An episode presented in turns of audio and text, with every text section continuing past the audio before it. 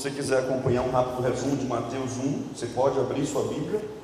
Mateus 1, o tema de Mateus, o tema de Mateus é Jesus, o Messias, o Rei prometido, prometido a Israel e prometido também às nações. O capítulo de número 1, praticamente, do livro de Mateus é só sobre a identidade do Messias. Essa identidade, ela tem dois fundamentos. Ela tem um fundamento histórico, que é a genealogia, que na verdade é a ligação dele com Davi com Abraão, mas principalmente com Davi, mostrando que ele tem direito ao trono real.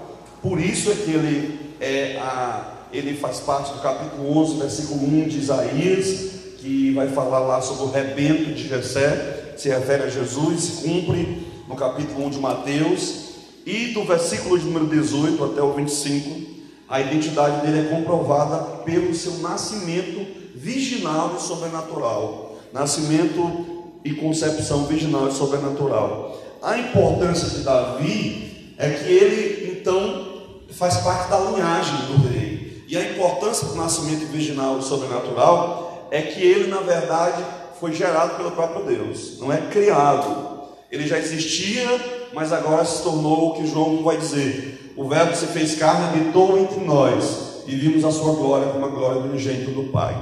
No 2, ele vai começar a fazer o que o livro vai fazer durante vários capítulos: comparar a história de Jesus com a história de Israel. Como Israel sofreu perseguição em Êxodo 1, Jesus vai sofrer perseguição em Mateus 2.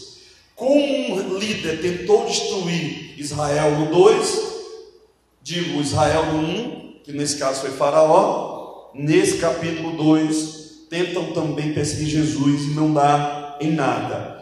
Israel é protegido, Jesus é protegido. Israel vai ser guiado e Jesus também vai ser guiado. E ele usa a história de Oséias, as profecias de Oséias, citando 11 1 de Oséias, para falar do Egito, eu chamei o meu filho. Praticamente ele vai mostrar no 2 que Jesus, ele é o verdadeiro Israel.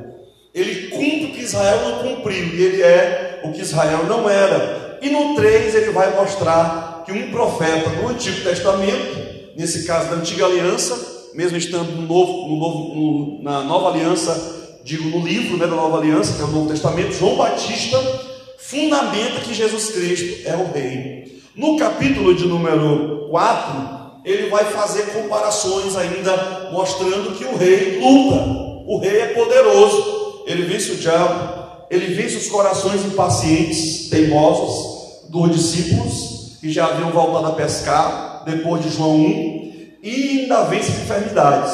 Quando vai chegando no capítulo 5, até o capítulo número 7, que é o nosso capítulo, ele vai, na verdade, mostrar a mesma coisa que Moisés mostra em Êxodo 20. Moisés mostra a lei em Êxodo 20, e Jesus, na verdade, é o novo Moisés. Ou seja, em Mateus, ele é o novo Israel e ele é o novo Moisés. Mas por que isso é importante, pastor? Porque, irmãos, nós, como líderes ou como liderados, como os que estão na frente do povo, ou como aqueles que fazem parte do povo, nós não somos suficientes. Por que, que nós não somos suficientes? Porque nós somos imperfeitos, porque nós somos pecadores, porque no deserto nós fraquejamos, e o que Deus faz? Tudo que nós não somos, Jesus de Nazaré é por nós. Tudo que nós não temos, Jesus de Nazaré tem. A partir do capítulo de número 5, até o capítulo número 7, ele vai mostrar a lei do Rei Jesus. E nesse capítulo, eu quero ficar no capítulo número 7 e o versículo de número 24. O tema do capítulo de número 7 é julgamento. Qual é o tema do capítulo de número 7? Julgamento. Como o senhor sabe que o tema é julgamento? Versículo do 1 ao 6 julgamento do homem sobre o seu próximo. Versículo do 7 até o 12. Julgamento do homem sobre o valor das coisas. Capítulo, versículo número 13 e 14. Julgamento sobre os caminhos. Caminho estreito, caminho largo. Versículo de número 15. Esse som tá ruim, meu irmão. Vai orando pelo som aí, viu? Versículo de número 15 até o 20. Julgamento sobre os falsos profetas. Versículo de número 21 até o 23. Julgamento sobre quem vai fazer parte do reino de Deus. Sobre quem é aquele que faz parte do reino de Deus. E o 24 até o 27, nós temos o julgamento sobre o fundamento e é sobre isso que eu quero falar esta noite. O julgamento sobre o fundamento. Eu já vi muitos irmãos citando Mateus 7:1 para dizer: "Ah, pastor, nós não devemos julgar, irmãos. Vamos ler o texto direito. Ele não está proibindo julgar. Ele está dizendo: não julgue de forma hipócrita. O capítulo número 7 de Mateus é uma prova de que a igreja nossa precisa de discernimento, irmão porque senão ela pode ser enganada, porque senão ela pode andar pelo caminho largo pensando que é o caminho estreito, porque senão, versículo 21 até o 23, ela pode achar que porque Deus usa alguém, ele está certo, ela pode achar que porque alguém se veste eterno e parece ser líder, é confiável, irmãos. A única coisa que a igreja deve confiar é na poderosa palavra de Deus. Ah, pastor, mas eu gosto tanto daquele pregador. Mas se ele fugir da Bíblia, largue o pregador e siga a Bíblia. Largue a pregação e vá para a Bíblia. Por quê? Porque a base da igreja é a palavra de Deus que não falha. O homem falha, a pregação tem engano, a interpretação pode ser muitas vezes falha, mas a Bíblia vai ser fiel e continuar sendo fiel para todo sempre muito pregador famoso aí, irmão, que fala asneira. Eu já vi irmãos colocando aquele Dave Leonardo. Já viu o Dave Leonardo? Irmão, tem gente que se acaba de chorar ouvindo aquele homem. Mensagens motivacionais não quer dizer que seja mensagem bíblica. Ah, pastor, fulano de tal é coach e ele usa a Bíblia. Eu tenho muita preocupação com isso. Por quê? Porque usar a Bíblia até o diabo usou. Ele usou a Bíblia com Jesus no, no Mateus 14. Ele citou a Bíblia. As seitas citam a Bíblia. Testemunho de Jeová usa a Bíblia. Espírita, você já leu o Evangelho segundo Allan Kardec? Eu já li. Usa a Bíblia. Cita a Bíblia. Cita João Batista. Tem argumento de encarnação e tudo. Mas não basta usar a Bíblia. Ah, pastor, mas eu acho o hino que eles cantam tão bonito mas tem movimento, que canta indo bonito, mas que não segue o que a Bíblia diz. E o que mais importa? O que mais importa é o que a palavra de Deus vai dizer sobre como eu devo viver. O que mais importa é o assim diz o Senhor, porque o que a igreja precisa ainda hoje é ouvir a voz de Deus, é ouvir Deus falar conosco. Vamos para o nosso versículo, que é o 24. Todo aquele pois que escuta as minhas palavras. Mas antes da gente analisar a estrutura, essa é uma estrutura que se repete, do 24 repete-se no versículo 26. Jesus não é bobo, ele usa a repetição para facilitar a memorização. Eu quero que você primeiro entenda o que é esse homem prudente aqui. Vamos ver logo a identidade do homem prudente. Essa palavra prudência, que se repete em 5 de se repete em 5 de Efésios, sobre se conduzir prudentemente, se repete em Provérbios demais, o prudente vê o mal e se esconde, se repete em Josué capítulo 1, sobre se conduzir prudentemente. Essa palavra, ela é do vocabulário judaico. O judeu já entendia ela. Ela envolve o que? Primeiro, capacidade de ter discernimento. E o que é capacidade de ter discernimento? É saber o certo e o errado. Você quer para mim ser mais específico? Irmão, é duro que eu vou dizer agora. Eu estou até gravando para depois botar no grupo. Mas, por exemplo, não tem como misturar quem é crente e quem não é. Quer para ser mais específico? Se eu encho a minha cara de bebida e me, me digo crente, por capítulo 5 do livro de Gálatas, eu não sou crente, porque lá vai dizer que os beberrãos não irão reinar, não irão herdar o reino de Deus. Se eu estou na igreja, mas vivo na prática sexual ilícita no meu namoro, pela Bíblia eu não sou crente. Pela Bíblia eu não sou crente. Por quê? Porque aqueles que vivem em pureza não irão herdar o reino de Deus. 22 de Apocalipse vai dizer que quem ama e pratica a mentira será jogado no lago de fogo e enxofre. O que isso quer dizer, pastor? Se eu sou crente, eu tenho que ser crente de verdade, eu tenho que ser crente santo, eu tenho que seguir a Bíblia, eu tenho que adorar Jesus de Nazaré todo o meu coração. Ah, pastor, ele é crente, mas de vez em quando ele está lá no mundo, nas festas, pois ele tem que primeiro se converter para depois ser chamado de crente. Tem que se reconciliar, tem que pedir disciplina para depois voltar-se para Deus. Não, pastor, mas aí tem que ser amoroso, irmão. Se eu disser para alguém que tem câncer que ele não tem câncer, eu não estou sendo amoroso. Se eu disser para alguém no erro que ele não está no erro, eu não estou sendo amoroso, eu estou sendo cruel. E o que eu preciso fazer? Ter discernimento Oportunidades que vão te destruir em emprego não são oportunidade de Deus.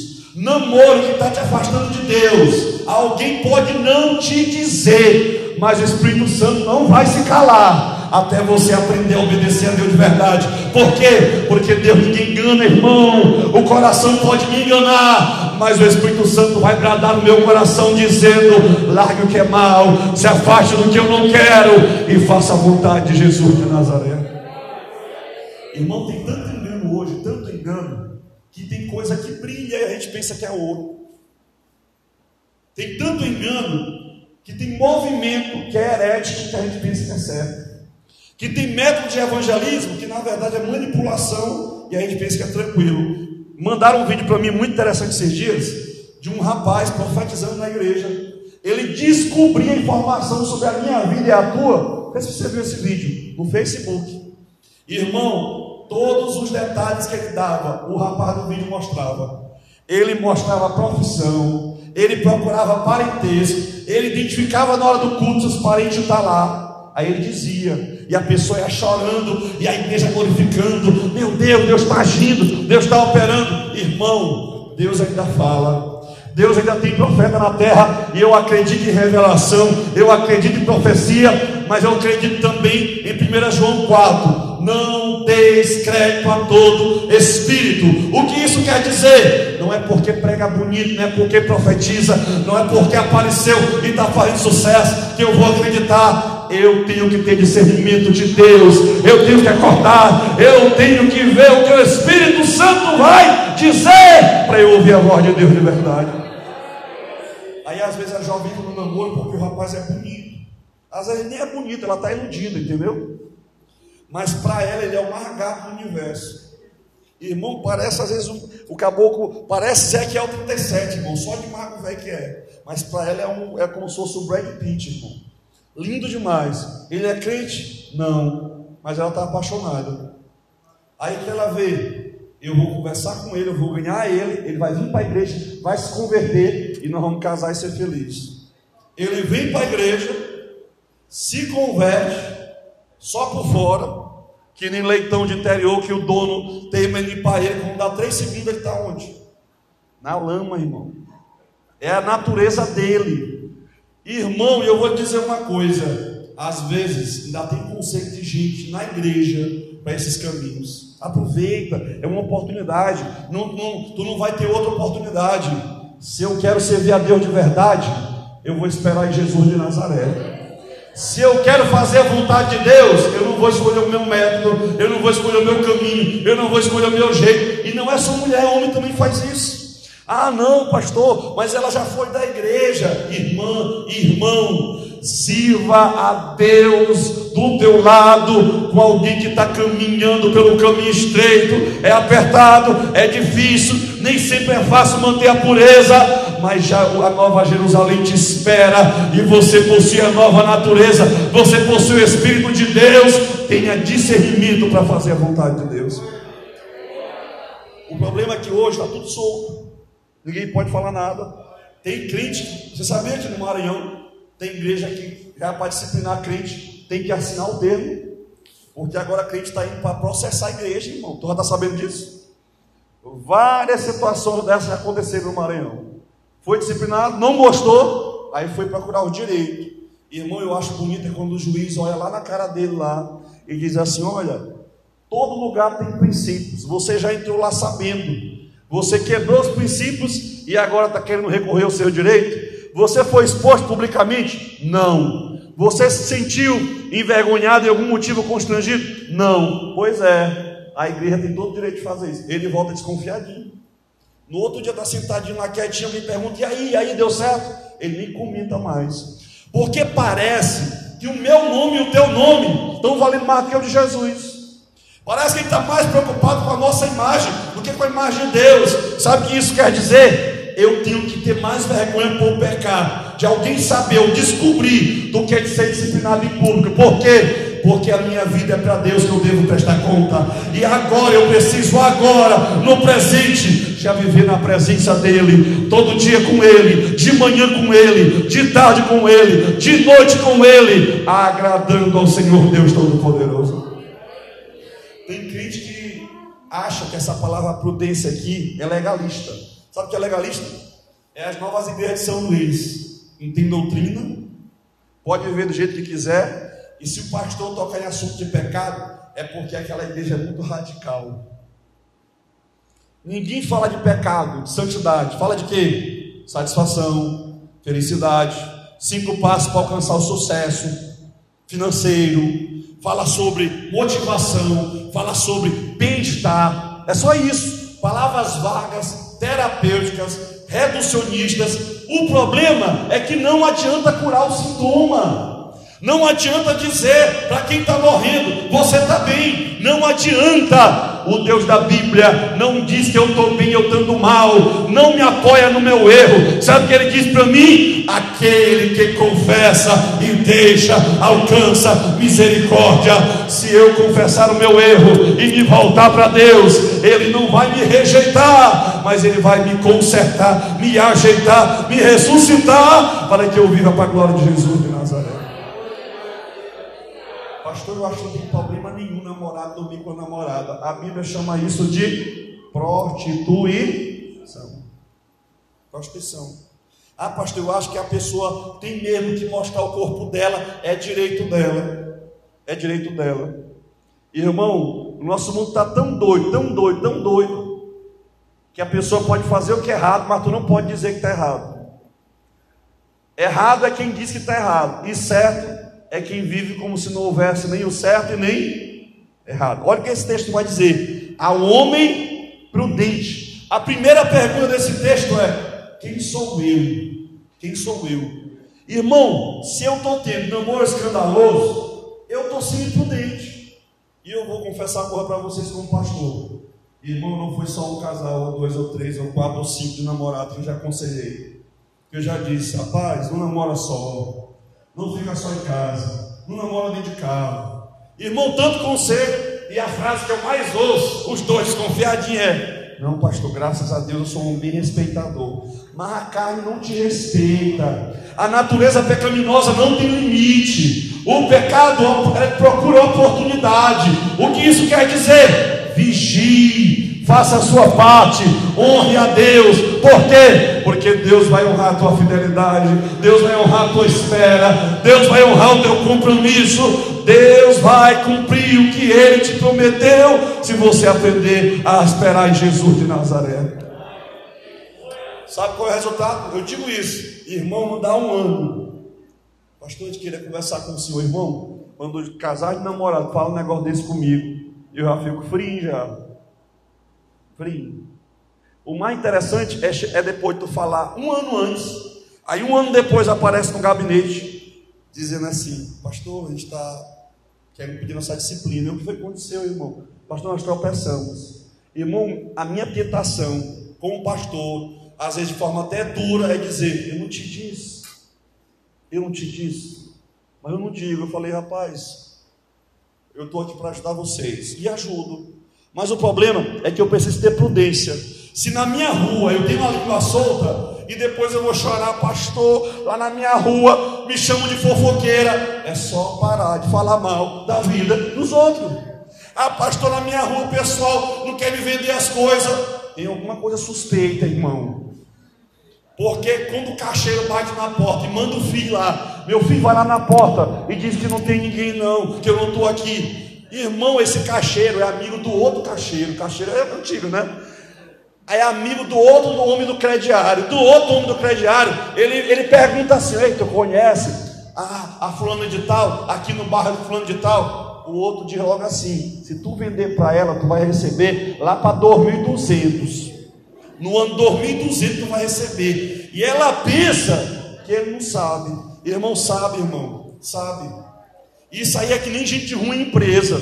Na hora que o novo gerente chega, ele já está. Aí na, na, reunião, todo mundo se apresenta. Oi, João, Pedro. Nós fala Pedro. Ele já é assim, ó. Eita, isso aí que é o ruim que tirou outro gerente.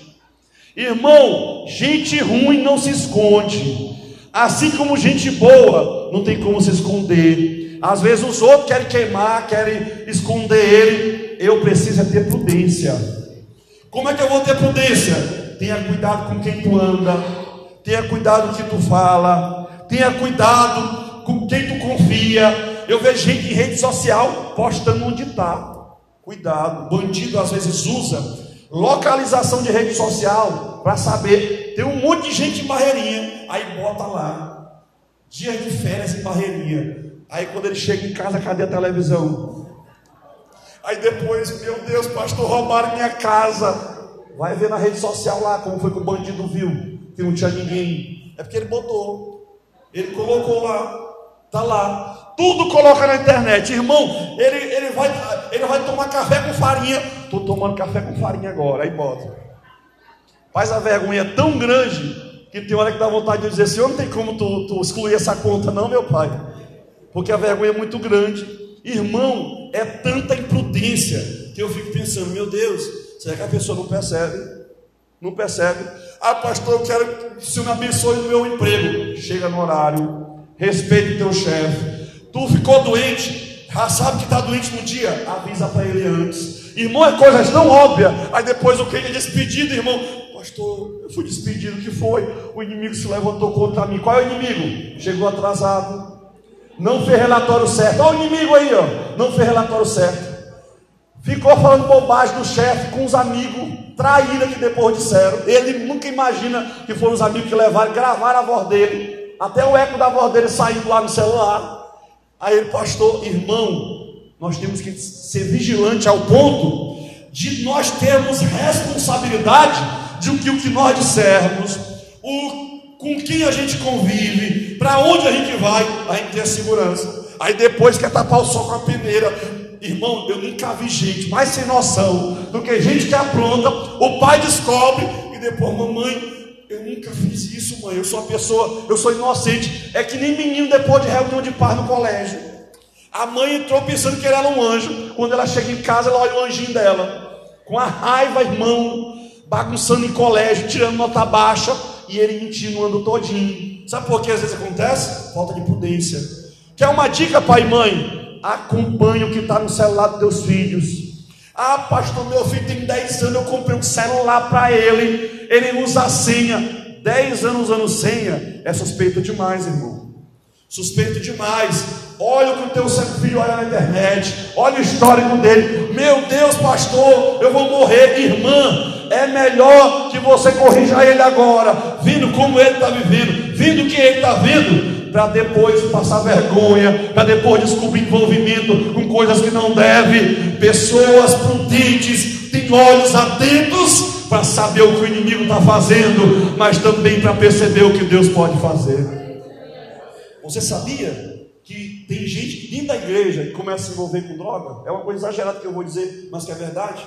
Eu já acompanhei histórias tristes de rapazes de igreja que começaram a fumar escondido. Só um cigarrinho depois do colégio. Eles mesmos me disseram isso. Pastor, eu estou viciado. Pensa uma, uma coisa triste, irmão. Um rapaz de igreja chegar para ti com um pastor e dizer: Pastor, eu estou viciado em droga. Aí o rapaz, como que isso aconteceu? Cigarro depois do colégio, bebida escondida com os amigos em festa envolvimento sutil com crack, uma vez na semana, depois duas vezes na semana, três vezes na semana, aí um dia a mãe se desespera porque as coisas começam a sumir de casa. Ninguém cai num abismo da noite para o dia. Irmão, tem gente tão ingênua na igreja que acredita em anúncio de internet, de internet, golpes de pirâmide, coisas sem noção. Olha a loucura, gente que compra coisa em São Paulo, faz o Pix, sem ter comprovante de nada, sem saber se o site é confiável. Meu Deus, esse iPhone está muito barato. Aí depois descobre que foi enganado. E às vezes não diz para ninguém, porque a vergonha é muito grande, irmão. Passou a vergonha no crédito, aí não diz para ninguém. Não acredite em tudo que você vê em rede social. Não compartilhe correntes, coisas, internet. Sabe o que a gente precisa fazer? Sabe o que a gente prudente faz? Ele está preocupado em ouvir a voz de Deus em vez de a voz do mundo. Ele está preocupado em ter visão do céu em vez de visão da terra. Ele está preocupado em seguir Jesus no caminho reto em vez de seguir a multidão. Ele está preocupado em ter satisfação. Ele quer agradar a Deus de todo o coração. Seja um crente prudente e viva para a glória de Jesus de Nazaré. Irmão, eu já vi namorar terminar namoro por causa de profecia em vigília. Aquelas irmãs assim mesmo, bem exageradas. Irmã casada largar o marido porque a profeta disse que na verdade Deus tinha, Deus tinha um, um mistério com ela, com outro varão. E ela animada querendo largar o varão dela, largou e ainda disse assim: Foi o meu Senhor que me disse. Meu Senhor não foi o inimigo que falou na boca da outra, tu acreditou. Cuidado, cuidado. A pastor, a gente tem que orar de madrugada, porque de madrugada a fila é menor. Larga de bobagem. Ele ouve de manhã, ele ouve de tarde, ele ouve de noite, ele ouve no monte, ele ouve na igreja, ele ouve no pensamento, ele ouve no falar. Ele é o Deus fiel que ouve você onde você está. Ele não está preso a um lugar, a uma fórmula, a um método. Ele não está preso a ritual, ele não está preso a obrigação nenhuma. Ele ouve porque ele é Deus, porque ele é fiel. Ele ouve porque Jesus de Nazaré deu o nome dele para você usar. E a Bíblia diz: tudo que pedir de meu nome crendo recebereis. Aí eu vejo crente, irmão, indo para a campanha de sete sexta-feira. Tem até um cordãozinho com a na mesa do peito. Irmão, esse cordão aí, pastor, eu estou indo para sete sexta-feira do milagre. Irmãos, os crentes acreditam nessas coisas. Aí pega um monte de sal, irmão. Podia estar ajudando as pessoas aí, bota os quilos de sal e ainda diz assim: esse sal que é de Israel, é do mar morto. Ele que já está morto de preguiça de ler a Bíblia, morto de preguiça de pesquisar, ele acredita, irmão. Na hora que ele pisa no sal, ele se arrupia e ainda diz assim: meu irmão, o sal é tão ungido que eu senti a glória de Deus quando eu pisei no sal. Aí pega, irmão, uma rosazinha, sabe uma rosazinha? Aí o pior é que a rosa não é dada, irmão. Não é dada. Eu uma vez, por acaso, entrei numa igreja dessa, porque estava chovendo, né? Eu estava no Sintra, e eu vi o rapaz com um chicote na mão, irmão. Eu não entendi. Um chicote na mão na igreja, não entendi. Ele estava com vários chicotes. Aí a curiosidade veio na, minha cabeça, né? Eu perguntar para ele. Antes de eu perguntar, o meu amigo do lado, ele, olhou para o meu amigo e disse assim: O obeiro, tu sabe para que serve esse chicote? O meu amigo.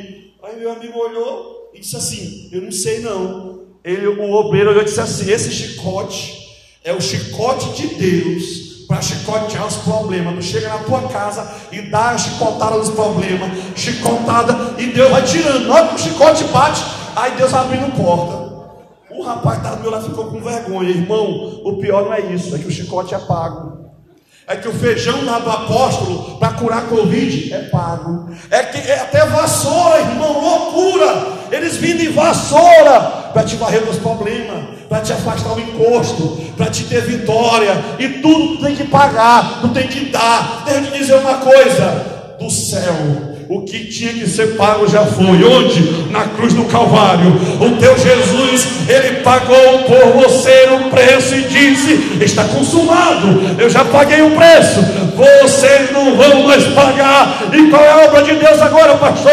É que creais naquele que me enviou. Diz graça receber, de graça dai, pela graça sois salvos, mediante a fé, e isso não vem de vós, não vem de obra, para que ninguém se glorie, não venda o Evangelho, não negocie o Evangelho, creia em Jesus que é o próprio Evangelho. Aí agora inventar, irmão, de colocar os pecados no papel e fazer uma fogueira, parece um retiro. Aí tu pega os teus pecados, tudo, irmão, é muito papel, não dá para botar só, no, só no papelzinho não, irmão, é muito pecado. Aí tem a fogueira no meio, aí bota para tocar lá o Fernandinho lá, bota para tocar o chip lá, repetindo 300 vezes, porra que eu gosto demais, repetindo, repetindo assim, repetindo. E o caboclo jejuando desde manhã, o, o juiz já viradinho assim, só viradinho, quase vendo, ouvindo estrela, meu Deus, uma revelação. É só fome, é só fome. Aí à noite chega o momento mais importante da reunião, qual é? Agora Deus vai fazer uma obra grande. Qual é? Teus pecados vão ser queimados. Irmão, isso é misticismo. Irmão, não é preciso queimar papel, queimar pecado, não é preciso é, lutar batalha espiritual através de mapeamento espiritual da região para saber se tem macumbeiro, se houve obra, não sei o que, cura interior. Deixa eu te dizer uma coisa: Maldição, quando você aceitou Jesus, foi quebrada, foi destruída. Não tem maldição hereditária, não tem poder das trevas, não tem negócio de cura interior. Por quê? Porque agora Jesus trabalha dentro de você, Ele mora pelo Espírito no teu coração. Maldição foi levada na cruz, poder das trevas foi vencido. Ele traz cura interior através da palavra e do Espírito agir em teu favor.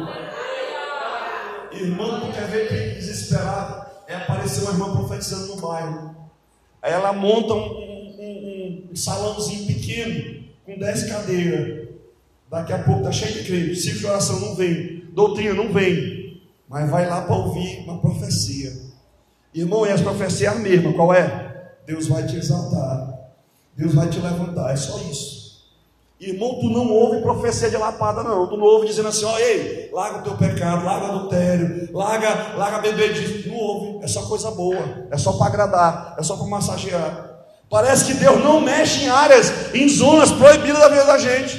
Parece que Deus só quer esse Deus aí que eles falam, eu acredito em profecia, mas que profecia é essa? É que Deus fale o que Ele quer e não o que eu gosto de ouvir. É que Deus não escolha a parte bonita para me dizer, mas que Ele escolha a parte da restauração. O texto que nós lemos domingo na EBD diz que Ele fez a ferida e que Ele ligará. Ah, meu Deus não fere, Ele fere, mas Ele sara, Ele cura, Ele opera, Ele tira a vida, mas Ele dá a vida. Sabe por quê? É porque o teu Deus é soberano.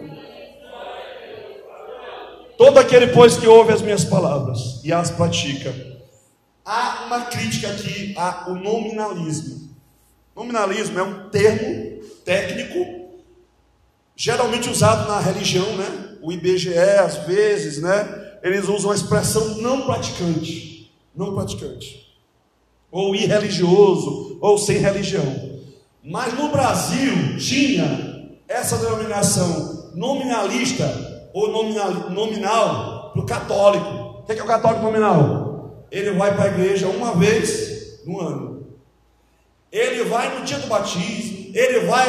Só isso. Ele não é católico praticante. Ele é católico nominal. Só que agora estamos usando para os crentes também. Ele não é. Pastor, ele é crente, mas ele não gosta de ir para a igreja. Não acha nada estranho. Ele é cirurgião, mas não faz cirurgia. Ele é jogador, mas não joga bola. Ele é crente, mas não gosta de se congregar. Não percebeu a discrepância? Não é estranho? Não, pastor, é porque ele é crente, mas não gosta de se congregar. Aí, o certo era, era a lâmpada acender, não era? Uh, acendeu a lâmpada.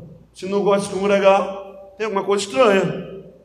Porque quem é crente ama se congregar. Onde está isso na Bíblia? Alegrei-me quando me Vamos à casa do. Como é que alguém vai citar esse versículo se nem para casa do Senhor vai? 84, 1 de Salmo vai dizer: Quão amáveis são os teus, Senhor dos. Se eu amo a Deus, eu vou amar o tabernáculo dele, eu vou querer participar. sempre, continuamente, irmão. Nós temos que amar estar na presença de Jesus de Nazaré. Nós temos que desfrutar da presença de Jesus de Nazaré. E o que isso mostra? Isso mostra que eu estou de bem com Deus. Isso mostra que eu estou sendo treinado para morar no céu. Isso mostra que eu estou cultuando aqui. Porque na glória vai ter um culto que não vai ter fim. Vai ter um culto com Jesus presente, visível, em glória. E lá o culto vai ser um culto verdadeiro para a glória de Jesus de Nazaré. Eu não gosto de culto na terra, mas eu quero ir para o céu. Estranho. Se eu quero ir para o céu, cultuar, eu tenho que gostar de cultuar na terra. Veja que detalhe. Ele vai dizer que o homem que ouve e pratica é prudente. Porque, irmãos, não adianta a gente ter formação teológica. Irmão, eu já vi crente abrindo a boca em reunião, assim, depois da reunião, e dizendo para mim assim: Pastor, eu já sou professor há mais de 20 anos nessa igreja. 20 anos.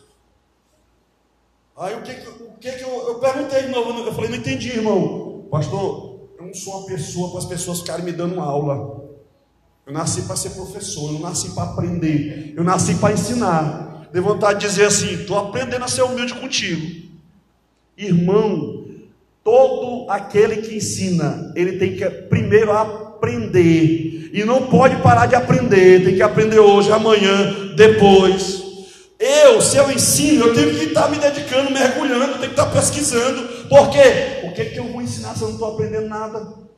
É sinal de humildade, irmão. Ouvir gente para aprender, sentar. Ah, eu sinto professor, mas pode ser aluno desse ano. Tem algum problema? Não. Nós somos professores, mas somos alunos também. Por quê? Porque Deus quer que nós cresçamos na graça e no conhecimento. Ah, pastor, eu sempre fui líder. Sempre fui líder. O problema é que hoje ser líder na igreja não é servir. Mas a Bíblia diz: aquele que dentre vós quiser ser o maior, faça o quê? Sirva.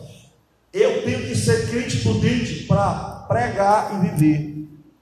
Pregar e viver. Eu queria que meu filho tivesse mais na igreja. Se congregue. Venha para EBD com ele. Venha para o culto à noite com ele. Aí eu queria que meu filho fosse mais crente. Tenha controle com seu marido tenha cuidado com a sua esposa, tenha comportamento com os seus vizinhos, tenha testemunho no seu serviço, faça diferença na sua escola. Por quê? Porque o que nós pregamos não vai ter impacto no serviço se nós não fizermos a diferença. Ele vai dizer: ouve as pratica. Irmão, infelizmente, tem gente que toca, que prega, que canta. Esse movimento de Camboriú aí, é, dos Gideões Internacionais da última hora, é a maior vergonha que já houve no Brasil nos últimos anos. Os cantores estavam cantando aqui e depois enchendo a cara depois da vez. Até gente usando droga, pó, foi descoberto. E de onde é que, os, que muitos cristãos estavam bebendo? Ouvindo mensagem, se inspirando em estilo de pregação? De lá. Está faltando discernimento para a igreja brasileira. Por quê? Para diferenciar falso profeta de verdadeiro profeta, para diferenciar comida de qualidade de engano, de veneno na panela. Temos que valorizar a palavra de Deus, é os homens de Deus, é a verdade de Deus. Por quê? Porque Jesus Cristo vai voltar e levar uma igreja preparada, redimida, separada do mundo, consagrada para Deus, que viva para agradar Jesus de Nazaré. Ouve as minhas palavras e as pratica. Eu vou usar um exemplo simples, irmão, muito simples. A Bíblia vai dizer, Senhor, para nós, Ele vai dizer lá: se vocês não perdoarem, tampouco vocês serão perdoados. Aí o pai dele ou o pai dela fez um, causou uma mágoa real. Ela sente até hoje. Ela diz que perdoou, mas como é o perdão? Frieza profundo, evitar ter contato para sempre tratar como se tivesse morto, não ajudar na época que está precisando, mesmo podendo. Pastor, eu não tenho nada contra ele. Mas o pior é que não tem também nada a favor. Pastor, meu coração está em paz. Está tão em paz que ainda quando olha, se lembra com ressentimento. Não é que eu vou esquecer. A Bíblia não vai mandar perdoar. Lá em 18 de Mateus vai dizer: se do íntimo não perdoardes, perdoa, mas na hora que tem oportunidade queima, perdoa, mas relembrando direto, perdoa, mas ainda carrega um trauma, ao ponto de os tratamentos que nós temos hoje ser baseado nisso. Ah, pastor, é porque eu fiquei, irmão, sabe o que diz o Salmo 46, 143? O Senhor sara os corações quebrantados. O que isso quer dizer, pastor? Eu perdoo e Deus sara o meu coração. Eu posso lembrar, mas eu não vou lembrar com ressentimento. Por quê? Porque a Bíblia diz para nós perdoarmos uns aos outros. Se a Bíblia diz, é ordem de Deus para nós vivermos com saúde espiritual e glorificarmos Jesus de Nazaré. Agora vamos ser bem sinceros. A gente carrega de namoro antigo, irmão. Carrega confusão de família. Eu não vou sentar. Ah, quem é que vai fazer? Ah, quem é que vai reger? Quem é que vai pregar? Quem é que vai estar na frente? Quem é que vai estar no culto? Irmão, se eu vou para o céu, a Bíblia, olha que palavra dura. 1 João vai dizer que aquele que odeia o seu irmão está em trevas e não passou da morte para a vida. Meu Deus, que versículo duro, versículo duro. Eu não falo com ela, eu tenho raiva dela, eu, tenho, eu não gosto nem de ouvir a voz dela, eu criei foi nojo dela. E alguns dizem assim: eu não perdoo. Enquanto ele não mereceu, eu não perdoo. Enquanto ela não merecer, eu não perdoo. Eu imagino Jesus olhando para a minha cara e para a tua cara e dizer: enquanto tu não merecer, eu não te perdoo. Ele poderia fazer isso e mereceríamos merecer, é, receber isso. Por quê? Porque o perdão foi de graça, a misericórdia foi de graça, o amor foi de graça. Isso é que nos torna parecido com Jesus de Nazaré. Pai, perdoa porque ele não sabe o que fazem. Pai, perdoa porque ele não sabe o que fazem. Deus tem que nos transformar de dentro para fora para vivermos o que Jesus de Nazaré quer. Essa é a parte mais difícil do Evangelho. É a mais difícil. Porque teve um conflito. Pronto, adeus. Adeus. Irmão, eu vou te dizer uma coisa. Se você ficou sem dormir com ressentimento de alguém, tua vida espiritual, se tu não resolver, vai acabar sendo prejudicada. Ah, pastor, eu tenho mágoa há muitos anos, eu nunca fui resolver. Eu vou mostrar um versículo na Bíblia que tem que resolver logo, até mesmo antes de dar oferta dízimo. Abre a tua Bíblia aí, para a gente já já encerrar o vocal do moçada já vai cantar.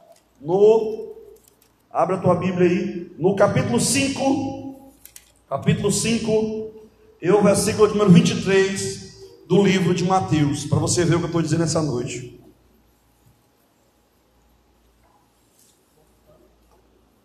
Mateus 5, 23. Ele está falando aí de, de momento que eles estão oferecendo oferta, irmão, culto, consagração. Que às vezes eu prego, eu oro, às vezes eu falo língua, mas o meu coração está pretinho ainda de ressentimento. Aí eu carrego aquilo, eu finjo que não é real, eu orgulhosamente nego, mas ainda está lá mancha, adoecendo, causando muitas vezes problema emocional com os outros, causando às vezes choque. Veja aí o que ele vai dizer. Portanto, se trouxeres a tua oferta ao altar, e te lembrares que o teu irmão tem alguma coisa contra. Irmão, tem uma coisa estranha nesse versículo. Não é se eu tiver contra o meu irmão, ou coisa dura, irmão. É se um irmão tiver contra ti. Pensa numa lapada. Se tu souber que alguém tem uma coisa contra ti, traduzindo, busque a reconciliação. Ah, pastor, mas fulano não quer se reconciliar. Tu faz tua parte e pronto. Tu me é obrigado. A Bíblia diz: se possível for, tem de paz com todos os. Se possível for, tem gente que não dá. 24, olha aí, ó. Antes da oferta, deixa a tua oferta diante do teu altar e vai o quê? E reconcilia-te primeiro com o teu irmão. Tira o nome de irmão aí coloca pai, mãe, tio, primo, vizinho. Tem crente que tem briga com o vizinho que perdura. Às vezes ninguém na igreja sabe, mas está ali a guerra, a confusão. E às vezes, irmão, o que está impedindo eu de experimentar a plenitude do poder de Deus é isso. Aí a pessoa fica, pastor, minha vida está assim, está aquilo. Às vezes a pessoa mesmo sabe, irmão. Eu vou dizer uma coisa: algumas pessoas que eu lidei, lidei com problemas de enfermidades, claro que problemas biológicos, psicossomáticos, né? Quando o psicológico afeta o físico, outras era ressentimento. Ressentimento. Uma vez, rapidinho aqui, antes de eu voltar para o texto, eu expulsei demônio de um rapaz que estava na igreja, que se dizia crente, por causa de ressentimento. Estava lá na vigília e caiu endemoniado. Os jovens tomaram susto. Por quê? Porque ele era da igreja. Pastor, crente fica endemoniado? Verdadeiro não. Falso no pecado? Pode sim. Mas não, não pode usar a palavra crente para isso. Por quê? Porque crente de verdade é habitado pelo Espírito de. Irmão, esse menino levantou. Levantou normal, né? Ele ficou endemoniado. A gente orou por ele, ele levantou normal. E eu olhei para a cara dele, assim, dentro nos olhos dele perguntei assim: Tu guarda maga, o Espírito Santo me fez sentir. Tu guarda maga de alguém no teu coração? Irmão, na que eu falei isso, esse rapaz começou a mudar o semblante. E eu olhei para a cara dele assim e digo assim: Tu guardou mágoa de alguém no teu coração? Ele balançou a cabeça assim. Sim. E eu digo: tu está preparado para agora tu receber, tu liberar o perdão e receber a libertação, irmão, incrível. Ele me olhou e disse: sim, sim, missionário, na época. Na mesma hora, puf, caiu no chão, levantou, liberto para a glória de Jesus de Nazaré.